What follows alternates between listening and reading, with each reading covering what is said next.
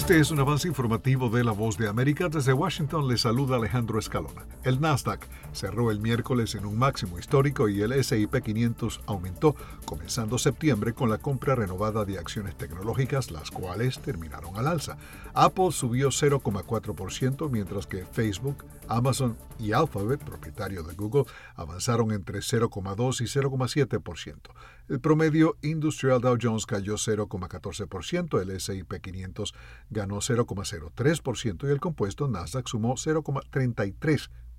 Están escuchando Noticias de la Voz de América. Autoridades locales exhortaron a la población que evacuó Nueva Orleans y ciudades cercanas antes de que el huracán Ida azotara el sur del estado de Luisiana a que no regresen a sus hogares, ya que gran parte de la región continúa sin servicio eléctrico, alimentos, agua potable y otros artículos esenciales. Días después de que el huracán categoría 4 tocara tierra, más de un millón de viviendas y comercios permanecen sin electricidad.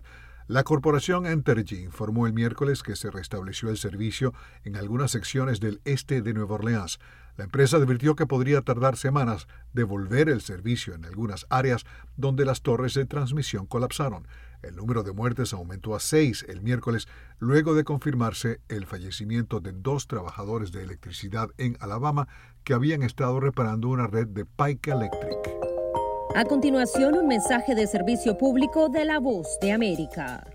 Para evitar la propagación del coronavirus en casa, recuerde que solo toma unos minutos limpiar las superficies que más toca en su vivienda, manijas de las puertas, interruptores de la luz, lugares donde come, control remoto, entre otros. Esto por lo menos una vez al día. Este fue un aviso de servicio público de la voz de América. Los nuevos gobernantes talibanes en Afganistán intentan mantener el funcionamiento del país después de la retirada final de las fuerzas estadounidenses. Los talibanes han declarado una amnistía para todos los afganos que trabajaron con fuerzas extranjeras durante la guerra. Las nuevas autoridades han prometido que protegerán los derechos humanos, esto en un aparente esfuerzo por presentar una cara más moderada que su primer gobierno, el cual hizo cumplir la ley islámica radical, incluida la prohibición de la educación y el empleo para las mujeres. Fue un avance informativo de la Voz de América.